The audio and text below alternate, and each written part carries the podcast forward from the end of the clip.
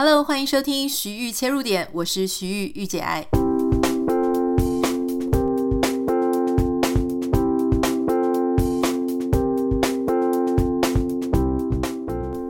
Hello，欢迎你收听今天的节目。今天的节目呢，主要是要回复一个网友他写信，他写到 Instagram 上给我的一个烦恼，他想要听听看我的意见了哈。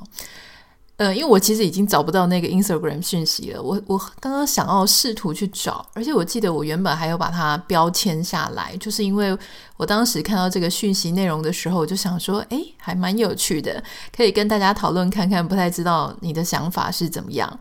结果没有想到呢，就非常的难找到那一封讯息，所以我没有办法把它直接念出来哈。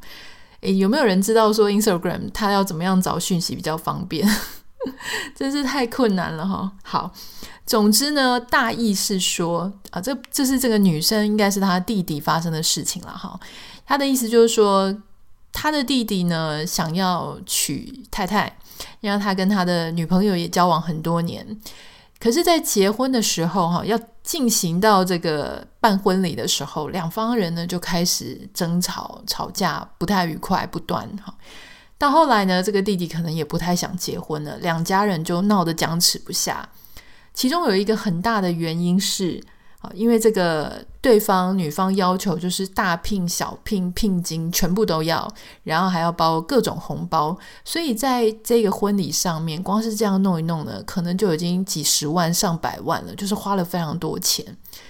那更糟糕的事情是呢，因为结婚的时候不是女方订婚会请客，男方结婚会请客，但有时候呃，比方说像女方订婚，她可能在她的家乡，但是他们工作的地点呢，可能是在都市，所以男方家如果是住都市的话，他们就会两方又在这个都市办婚宴。那有一些女方的亲戚跟朋友、同事，他们会来的是这个男方办的婚宴，而不是女方办的订婚宴。我想大家应该可以想象啊，因为这个情形还蛮普遍的。结果呢，女方要求说，在男方办结婚婚宴的这些红包，他们要全收。好，就是说出钱是男方在出钱，好，办婚礼，在办这个办在都市的婚宴，好，男方出了所有的桌数的钱。本来男方是说，嗯、可不可以就是。你们自己的朋友，你们去收红包，那我们的我们来收，这样好。因为女方本来是说他们都要收，那后来就是说，那你们去负责你们的桌数跟红包，我们来负责我们的桌数跟红包，这样听起来也还蛮公平的嘛，就是干脆明算账。可是女生不要，女方是觉得说，她就是他们那边的红包，她全都要收，可是她不要出他们桌数的钱，她觉得男方很小气等等的。我想这个情形呢，应该还蛮常见的哦，就是很多很多家庭，很多爱的浓情蜜意的，结果遇到要结婚的时候，遇到这种钱的问题的时候，就会开始吵架。而且有时候小两口想的没有那么多，你知道，小两口大部分结婚年龄、初婚年龄大概都是二十来岁、三十出头，这种年龄啊，对金钱已经很有掌握、很有概念、懂得怎么计较的人，好像比较少。那为什么会计较的？多半都是跟自己的爸爸妈妈啦、亲戚啊，旁边人多嘴杂，说哈怎么那么小气哈？像我们那个什么王大婶啊、林大妈啦、姑姑、伯伯、婶婶，他们小孩子结婚的时候都不是这个样子诶。旁边人有很多很多的意见，就有可能造成好这一段婚姻结不下去，没有办法结了，因为大家都很不爽。那这个网友他就问我说：“我是怎么看这件事情呢？” 我个人认为啊，这件事情真的是，你知道吗？说严重也不严重，说不严重也很严重。不严重嘛，它其实可能会让整个婚姻都结不成。好，那老实说，就我现在的立场来看，我觉得结不结得成婚这件事情呢，并没有那么重要。因为很多时候，整个价值观，这个家庭能不能够嫁，这个价值，这个家庭他怎么想一件事情，如果你能够在真正结婚之前就发现这件事情，我觉得那也还蛮幸运的啊，总比你到时候真的嫁进去之后，然后才发现说天呐，这个家庭怎么思考事情的逻辑模式跟我完全不一样。好，我还是要讲一件事，就是今天不管我的立场是怎么样，这件事情它其实没有对跟错，只有你能不能够接受。那当然，我也不能说我自己的想法是最大多数人的想法，但是我当然也很想要跟你分享一下我的我的。看法了哈。那第一件事情呢，是我觉得，呃，这个女方家哈，基本上确实真的就是在现代的婚姻里面，因为以前可能。女生嫁到人家家里面就非常难再回去了，而且女生嫁到人家家里，很可能哈，她也没有办法工作，然后她必须要帮你们家打点你们家的家计，打点你们家的家务，打帮你们家生小孩，然后很多时候那个嫁进去呢，感觉是完全牺牲掉自己的人生，去为另外一个家庭做奉献。如果是这个样子的话呢，哈，那当然。非常农村、非常早期的社会，他会觉得说：“我等于是把我整个女儿都送给你了，所以你必须应该要以物易物，你要交易一下哈，要付一些钱来感谢我们的奉呃，就是感谢我们让这个小孩成长得很好，然后送到你们家。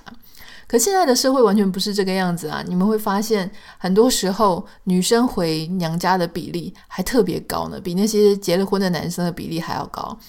呃，其实很多女生现在呢，她跟她的娘家的关系是非常好。那夫家呢，也不一定会去阻止说女孩子回娘家。那甚至是我觉得很多时候，娘家女生的家里，甚至呢还会有很多的付出哦，例如说赞助头期款呐，然后什么什么的。所以现在的社会样貌其实跟以前差非常多。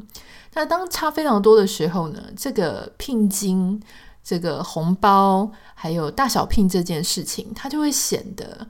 跟现在的定义、跟以往的定义还有意义有非常大的不一样。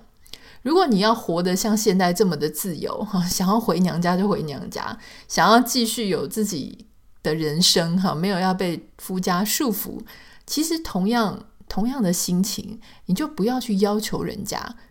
去给你那么多钱嘛？到底给你那么多钱是要干什么呢？哈，你觉得要显示他的诚意吗？老实说，钱跟诚意根本就是不相关的。你觉得一个人他花越多钱在你身上，表示他对你越有诚意吗？如果你真的觉得是这样的话，我觉得你真的要很小心，会遇到不是很好的人，用钱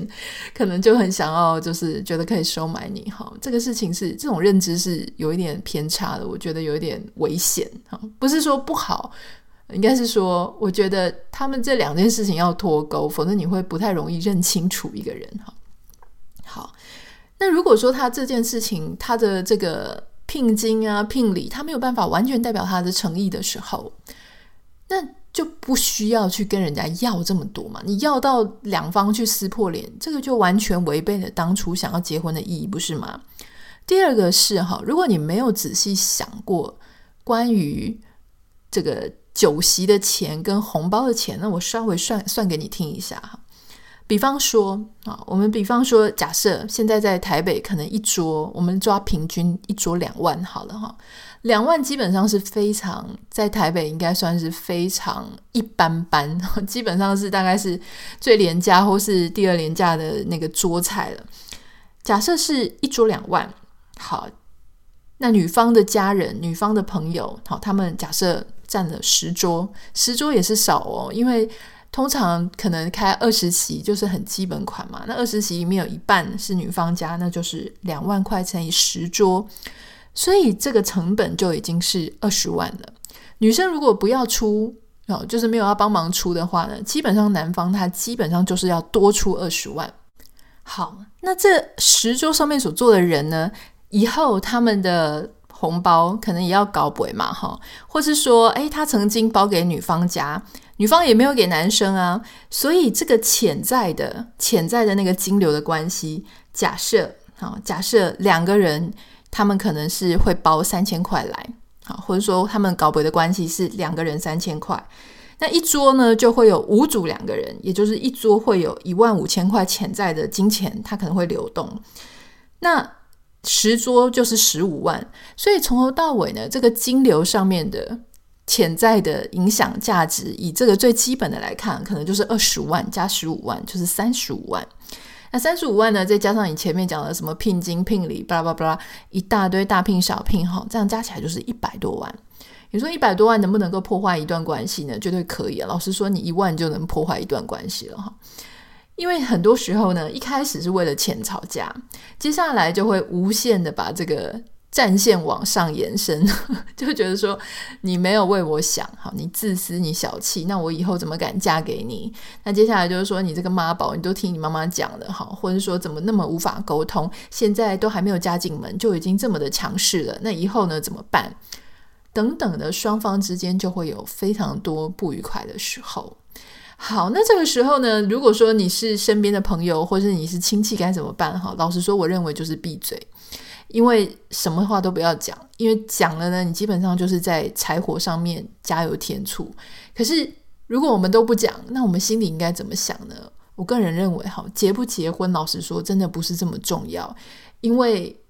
你你说啊，好像很重要，因为是人生大事。说真的啦，你不跟这个人结，你过一阵子还是可能跟别的人结，对不对？然后每个人都说啊，万一我错过了真爱怎么办？可事实上，历史的证明是告诉我们，没有什么所谓的真爱啊，就是只有你在那个时候遇到那个人，刚好那个人，诶，你觉得也还不错，而且你还没有其他选择的时候，你就选了那一个人，所以你觉得那个是个真爱，在最对的时间遇到了一个。你可以选择的人，然后那个好像蛮不错的，而且没有其他更强的竞争对手，这就是我们心里觉得是真爱。可是很可能过几年之后，你有一个不同的条件、不同的状态，你遇到不同的人，而且到时候你没什么选择，好，就是也没什么其他的 竞争对手可以选的时候，你也会觉得那个是真爱啊。所以后来我也常常听到人家讲说啊，这个就是我心中梦寐以求，然后怎么样完美的对象又怎么样的，我其实心里都会。想说，哎，就是当你在不同的人生阶段遇到不同让你动心的人的时候呢，你就会知道说，人的这种真爱观啊，或是啊感情观是有多么的容易变动。当然了，如果你遇到一个像这样子会跟你计较一大堆钱的事情，而且很荒谬，摆明的就是想要占人家便宜的这一种婚配的对象，那我觉得你真的是要检查一下你的视视力，检查一下你的眼光。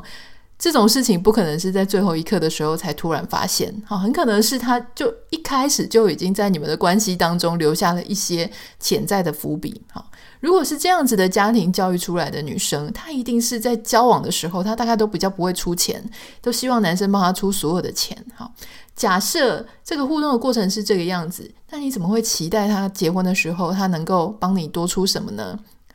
所以有时候我常常会跟人家讲，以前我在当年轻女生的时候，这句话有点怪怪。我还是年轻女生啦，只是没有当年那么年轻。我其实就是属于喜欢跟人家各付各的。所以呢，我那个时候一直要听到人家讲说，哈，有女生她可以所有的交通费用、旅游费用、饭店费用、吃饭费用、看电影费用，所有的费用一切都是男生出钱的时候。最后，男生再来抱怨说这个女生都不帮他出，我心里就想说，到底是谁养出来的这样的伴侣？你一开始如果这个就不是你喜欢的交往模式，你一开始就应该跟人家讲啊，你干嘛要装大方呢？哈，这种事情只会越养越习惯，越养越觉得理所当然。不是说这样绝对不可以，但如果你不喜欢，一开始就要跟人家讲，否则就要确认一下你自己的视力有没有问题。讲到视力呢，那我们要赶快进行一下今天的二十秒赞助小单元，跟视力有点关系。来跟大家介绍一下今天二十秒的赞助小单元。我自己是一个长时间使用三 C 产品的大龄女子，真的要好好保养。白兰氏强化型叶黄素饮，我有喝过，而且体验非常的好，真的是舒缓很有感觉哦，口感酸酸甜甜的，很好喝。除了叶黄素之外，它还添加了珍贵的虾红素四毫克，让三 C 族放松舒缓。而且这个虾红素呢，是从红枣萃取的，所以吃素的朋友你也可以放心喝。现在大家都不出门，三 C 用不停，更需要三 C 族必备的舒缓放松保健饮品，安心送到家。即日起到六月二十四号，在 PC Home 专属网页输入折扣码“白兰氏强化型叶黄素饮十八入”，立即折抵两百元。详情和连结请参考今天的节目简介栏哦。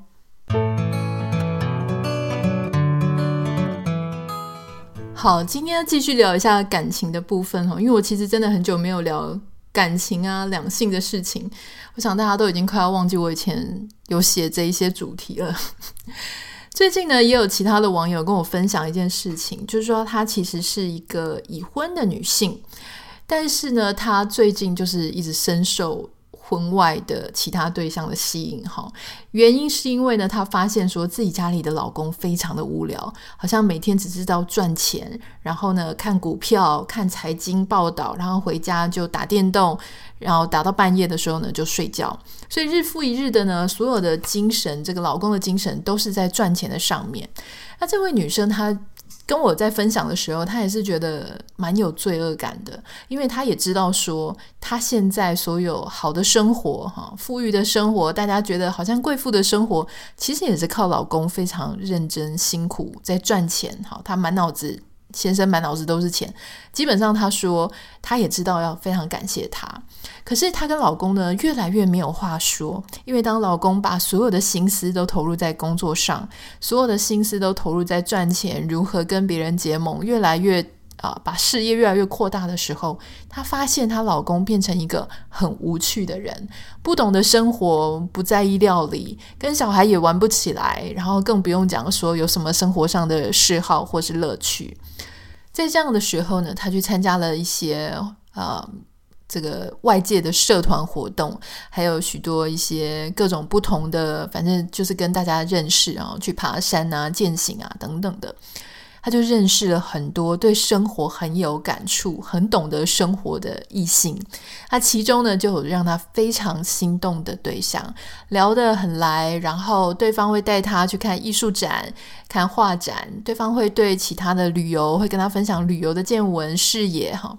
然后会带他认识生活当中非常浪漫、非常有趣、生活活得很开心的部分。那这个网友他在跟我分享的时候呢，他就。真的不知道该怎么选择。那当然，人一遇到这种事情的时候呢，当然就是会啊、觉得说自己是在金钱跟面包里面啊，金钱就是面包，是说自己是在爱情跟面包里面做抉择。可是我其实听一听这些故事，因为老实说，这不是我第一次听到这种故事。这种故事真的常常在发生哈。因为那个特别认真在赚面包的人，最后就会变成一个面包的工匠哈，就是只知道怎么样做面包，怎么啊？其实我们不是不是对面包有意见的哈。讲白一点，就是他只知道怎么赚钱。有些人甚至赚钱就是他的兴趣，他一生就是只想赚钱，不想做别的事。如果你有看过这个呃动画片《Soul》。哎怎么翻译？灵魂急转弯吗？还是心灵奇旅？反正总之哈，迪士尼的一个新的片子这样子，Pixar 的新片，很多人说很好看。如果你没有看过，可以看。我是觉得没有到我想象中的那么样的好看，可是它其中的意涵是蛮深的。就是呢，如果你不懂得生活，你对生活没有感觉那这个时候你就会变成一个非常无聊的灵魂。什么叫做对生活没有感觉？什么叫做对生活有感觉？哈，其实很简单，你去划一下你自己朋友的 Facebook。我当然不能说所有的人都把他的一切显露在 Facebook 上，可是事实上你还是可以看出一些端倪。哈，有一些人他的 Facebook 可能真的是非常的无聊。哈。他在上面，假设他不是刻意的只放工作的事情，而是他真的是去揭露他的嗜好啊、兴趣等等。结果你发现他所揭露的事情呢，永远都是在讲哦，他跟谁啊，就是合照，厉害的人合照，然后他事业上又得到了什么样了不起的成就，所有的一切呢，都跟他的生意、跟他的事业、跟他想要继续飞黄腾达、赚更多钱有关。他所羡慕的呢，是现在时下最豪华的、最贵的车子，他所的餐厅呢，是时下最贵、最难排、最顶级和牛，多少钱一份？他的红酒，他也不告诉你他的这个，例如说是意大利非常厉害的酒庄的红酒，他了解的只是价钱，只是酒标，只是谁曾经喝过这个酒，谁有尝过这个酒。如果只是这样而已的话，基本上我觉得这个人真的蛮无聊的哈。那你要说怎么样能够感觉得出来一个人他懂得生活呢？就是。老实说啦，就是把那种跟别人一样，别人觉得很棒、很好的那样子的价值观抽离，就是在他的贴文当中，或在他的人生当中，在他的谈话当中少一点，越少越好。我有一段时间非常的着迷在赚钱上面，所以我常常可能嘴巴动不动就会提到钱哦。例如说，哇，这个月赚这样子，那我们下个月要赚怎么赚多少呢？或者说啊，你看，就是哎，这个社会上有怎么样的阶级的人啊，哈，他们的金钱大概是怎么样？你对一切跟金钱或者是一切跟成就有关系的事情，会非常的敏感。可是像我现在，大家大概知道，我现在非常沉迷在园艺跟一些啊、呃、自然界啊。呃，跟人的互动啊，等等，这种比较抽象、比较精神上的事情的时候，就会发现说自己的着眼点跟注意力放在不一样的地方哈，放在每一天啊，我会遇到一些什么样的小惊喜，什么样的幸福感，注意到阳光的洒落，注意到叶子哪一片要长出来了，注意到街上的街角有什么样不一样的变化，注意到其他人的。啊，一些心情上啦，注到其注意到其他人的一些变化。当你心有余力去注意到你四周的环境，而不只是这个好贵，这个好棒，这个好难排哈。这个什么叫做好难排？什么叫做好贵？这当中都含有比较，就是别人拿不到，但是我拿得到，所以我赶快贴起来给大家看哈。这种，我觉得它会比较让你没有办法跳脱那样子的一个标准。去看世间，去看事情，所以追逐的方向呢，就会一直往那种世俗的价值观或世俗对成就的定义。像我常常会看到，我自己非常的喜欢室内的布置跟软装，我想大家可能知道哈，室内的美学。可是我常常会很受不了台湾的有一些媒体，当他去报道名人的家的时候，他不会告诉你说这个名人的家他用的 style 是什么，他讲究的装潢哲学是什么。大家都很喜欢看的是什么？就是。如何用两百万装潢出这个样子？三百万装潢费用会长这个样子，或是五百万哇，金碧辉煌什么的，或是这个东西要价多少钱？老实说，要价多少钱跟漂不漂亮根本就是两码子不成正比的事情。你也会看到很多人他花很多钱的装潢，结果装潢的超丑啊！前阵子我在我自己的脸书上面贴了几张我的客厅布置的照片，哈。我平常心跟各位讲，我们完全没有装潢。虽然说有网友分享的时候说啊，玉姐他们家装潢的好漂亮，但我跟你讲，我们家真的没有装潢。他刚买来的时候，这个就是美国的呃什么树屋，是不是？是不是讲树屋？不是树哦，不是 tree，是就是非常 plan 的屋子，好，就是这个样子。那当然，他有帮我们 upgrade 一些，像那个落地窗的那个门，那个是 upgrade。其实其他的通通就只有油漆而已。那为什么会觉得好看呢？其实就是因为放了一些树，然后让整个色系很一致。这东西真的不花什么钱，我们家真的是完全没有花什么钱在装潢上。你说我没有花什么钱在植物上，有，好，但是这个植物上的钱真的是非常的可控制，就是他真的没有花很多钱。好，那如果是这个样子哦，啊，我们有点扯远了。我其实原本要讲的是说。网友跟我讲说，他们被这些懂得生活的人吸引。当然，很多人可能会一开始就跳入道德的批判哦，就讲说啊，你怎么可以在自己有呃婚姻关系或是有恋爱关系的时候，又去喜欢上别人？可是除了这一点可以去思考之外，我同时也去想了一件事，就是为什么这么多人，他明明有一段关系，可是他却被生活感所吸引，特别是。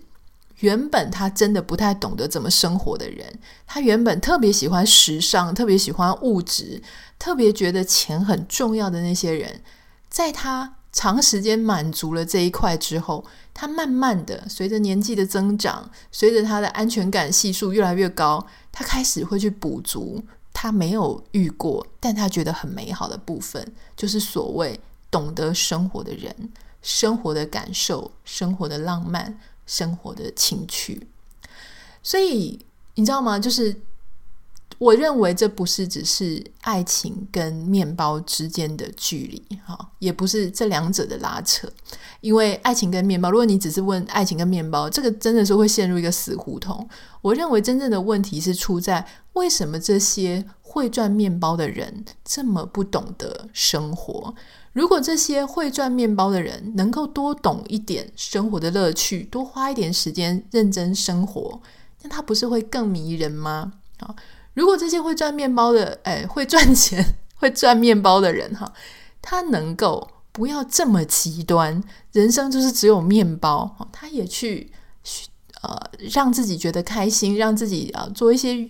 料理啦，好去了解一些艺术啦，去放松一下。也许他的面包不会赚这么这么多啊，也许他平常可以赚。一千个面包，但他如果做一些生活的情趣啊、小乐子的时候，他只能做赚六百个、七百个面包。那这样也很好啊，因为多出来的这些时间，他就可以去让自己的日子生活过得很开心。而长此以往，你会发现，懂得生活的人其实更加的能够吸引人。啊，因为真的懂得生活，你常常在生活。因为所谓什么叫吸引人呢？就是有一个人他懂得事情是这么的基本，可是你却从来不会的。你知道，很多时候我们就会被这样子的人吸引。好，例如说，你说，哎，你怎么懂这么多？好，可能他平常默默的都在累积一些他生活上的知识啊，也许是修木工啦，做水电啦，然后也许是做一些技艺类的啦。好，那甚至是可能像我喜欢的这种园艺类的。啊，或者说有一些人他就知道很多生态的事情，有些人知道很多天文地理的事情，很多人他也许会喜欢做料理，那料理是一个很实质的嘛，就是你会觉得说哇，看得到漂亮，而且吃得到，哦，觉得很幸福。在这样的状况之下呢，这个人就会显得非常迷人，就是把日常好好的过好，把日常生活认真的过好。最近呃，叶怡兰呢，她有一篇文章、哦，就是很多人在转传，我觉得写得很好。她在讨论说什么叫做认真生活，什么叫做仪式感。他不太喜欢仪式感这个词哈，因为他觉得说仪式感感觉好像是故意去做一件什么事情而达成那样的效果。可是他说，他常常不是因为要一个仪式去达成那样的效果，而是当你好好认真生活的时候，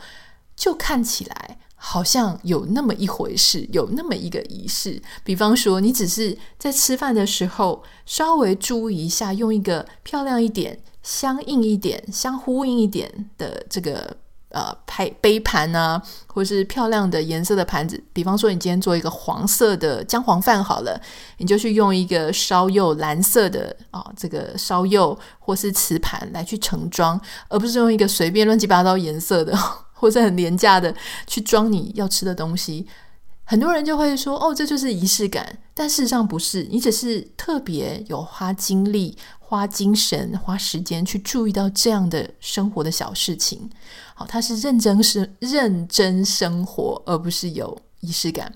我觉得他有说中我自己的想法，因为之前很多人问我说，特别是我之前在在家工作这本书的时候呢，我也有写到说建立生活的仪式感。可是事实上，你知道吗？我不是为了要建仪式感，我才去这样生活。我通常是因为我这样生活之后呢，我再去归纳说，诶，我做了什么事情？因为你在写书的时候，你可能要把它呃罗列出来，让别人可以模仿、可以学习，所以我才去观察我自己的生活，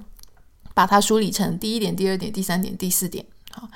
那有常常。这个只是一个习惯而已，而这个习惯呢，它是因为你呼应了你当下的需求，呼应了你对美感的坚持，呼应了你觉得怎么样过你自己比较舒服，所以它最 priority 最高的这个部分呢，其实是你在每一个当下去倾听你的五感啊，你的五感就是你的视觉啊、听觉啊、嗅觉啊等等、触觉等等的，去倾听你的感受，他最想要什么。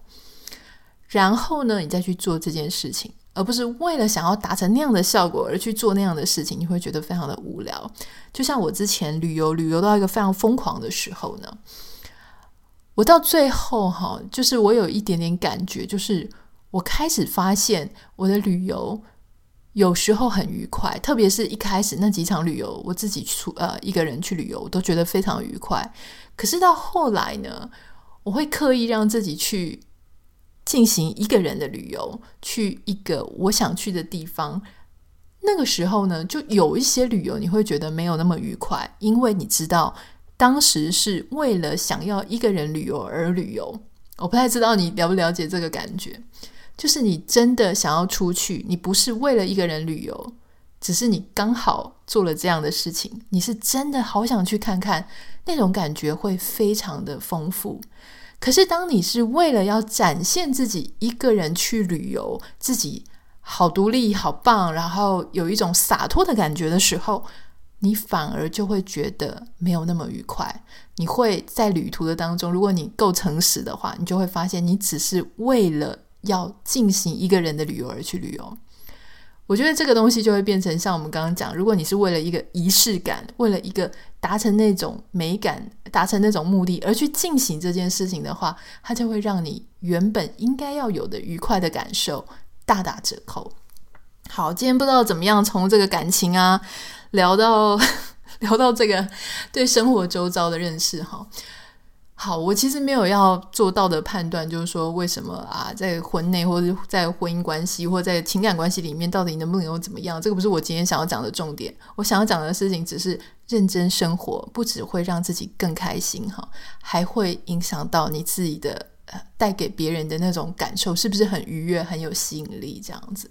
好，但是当然你也不要为了说，就像我们刚刚回到刚刚讲的，你也不要为了说想要提升自己的吸引力，然后跑去假装好爱过生活，这个又会落到我们刚刚所讲的，为了这样而那样，所以你的效果还是会大打折扣。最重要的事情是倾听自己的感官，倾听自己的感受。如果你觉得自己对很多东西都无感的话，慢慢的培养自己能够慢下来、静下来。当你觉得你自己的喜好不是跟这个外界他的成功的标签、成功的定义，他觉得好的部分有所抵触的时候，让自己静一静、慢一慢，试试看朝自己真的很喜欢的方向去走走看。好，我觉得大部分的事情、时间跟选择都是可以回头的，所以不用这么害怕。嗯。好，今天就先 结束在这里。希望大家会喜欢今天的节目。如果你有任何想要跟我分享的，如果你有一些共鸣的话，欢迎你可以私讯到我的 Instagram 信箱 Anita 点 Writer A N I T A 点 W R I T E R。这上面有非常多的园艺的资讯啊，哈，还有就是我其实我现在真的觉得 Instagram 的使用上比较自由自在一点。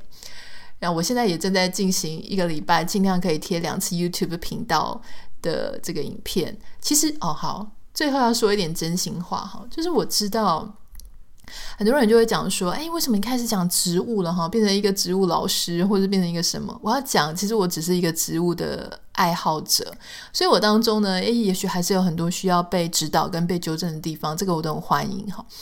那我要讲说，为什么我想要去做一个植物的频道呢？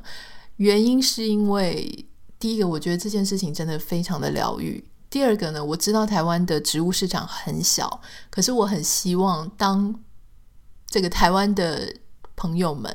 开始你的人生当中某一个点触发了你对植物有兴趣，或是你一直都没有兴趣，但是因为你喜欢我，所以你接触到了我的影片，你会知道人生当中还有一个这样的选择，可以疗愈自己，可以。让生活过得很有趣，只是你以前可能不知道。我希望能够提供一个这样的选择给你。好，就是这是我认为做自媒体最重要的部分，就是当别人以为他没有选择的时候，你提供了一个不一样的内容，不一样的选择，让大家想看的时候呢，诶，有机会可以看到这样的内容。这个就是我做这个主题最大的目的。我知道它是小众，哈，我知道它可能没有这么多人喜欢，可是我希望能够为了提供。更多的选择，而这样做下去。好，这个就是我自己的真心话。欢迎你可以帮我们在我们的 Apple p o c k e t 上面留下五颗星给你的留言。那我们就下次见喽，拜拜。